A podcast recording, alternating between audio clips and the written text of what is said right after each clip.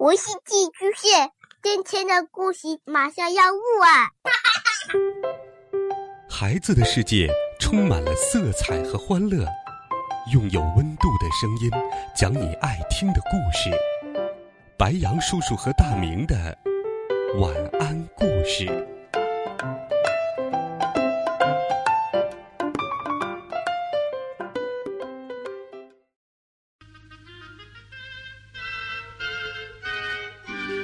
小朋友们、同学们，大家好，欢迎收听白羊叔叔讲故事。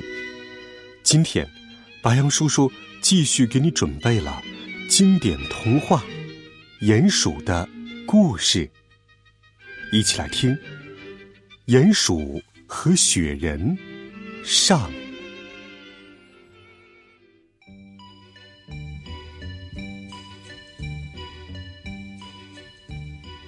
通常。动物们最讨厌冬天，所以往往整个冬天都在睡觉。有时候，会有野兔的耳朵或者松鼠的尾巴从雪堆里露出来，但是很快，它们就又缩回洞里去了。小鼹鼠也正在准备它的冬眠，他已经在地下的小屋里。存好了粮食，因此就不再外出了。不过，在安顿下来之前，他很想再到外面去看一眼，看看冬天真正的样子。哇，好美呀！他惊喜的轻轻说了一声。他忽然想到。在闪亮的白雪堆里打滚儿，或者用肚子贴着斜坡往下滑，或者扔一扔雪球，一定是很好玩的事情。可是，他所有的朋友都已经在睡觉，他跟谁玩呢？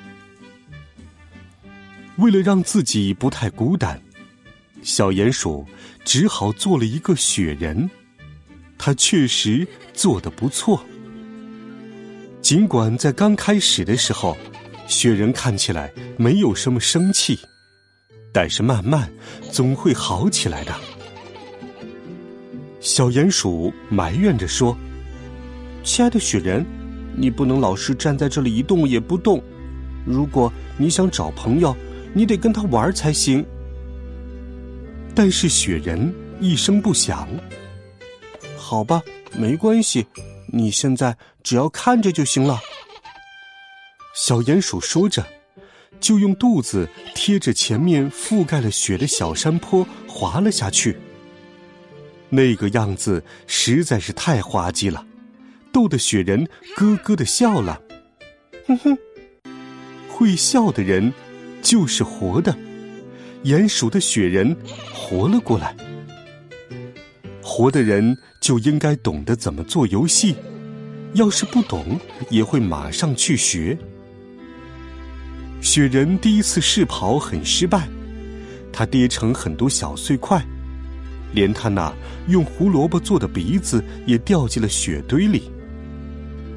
但是小鼹鼠并不慌张，他重新把雪人拼好，这样他们就可以继续玩下去。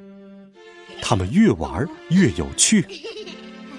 他们滑过雪堆，滑过了一个又一个斜坡和小丘，一切都很顺利。他们把树上垂下来的冰锥拿来舔，就像舔棒棒糖；雪人还能把冰锥拿出来吹，就像是吹哨子。接着，他们开始扔雪球。他们大声的笑着、闹着，吵翻了半座树林。他们一定还会这样闹下去，要不是一件想不到的事情发生了。在雪堆下面，他们看到一辆露出了一半的小雪橇，大小刚够他们两个人坐。当然了，用肚子滑雪跟坐雪橇去旅游是有很大不同的。这就好像推手推车和骑摩托车那样不同。雪橇真是太好用了。那些被吵醒的动物，还有饲料台上的鸟儿，都惊讶的瞪大了眼睛看着。只有聪明的猫头鹰还在睡觉，它又累又乏，所以一直昏睡不醒。但是，就在这个时候，天气忽然变暖和了，太阳出来了。这种事情通常会给大家带来欢乐，可是雪人会怎么样呢？这个可怜的小家伙就难说了。这可是要命的事儿。雪人在大家面前慢慢融化，很快它就会只剩下一滩水。哦，不行！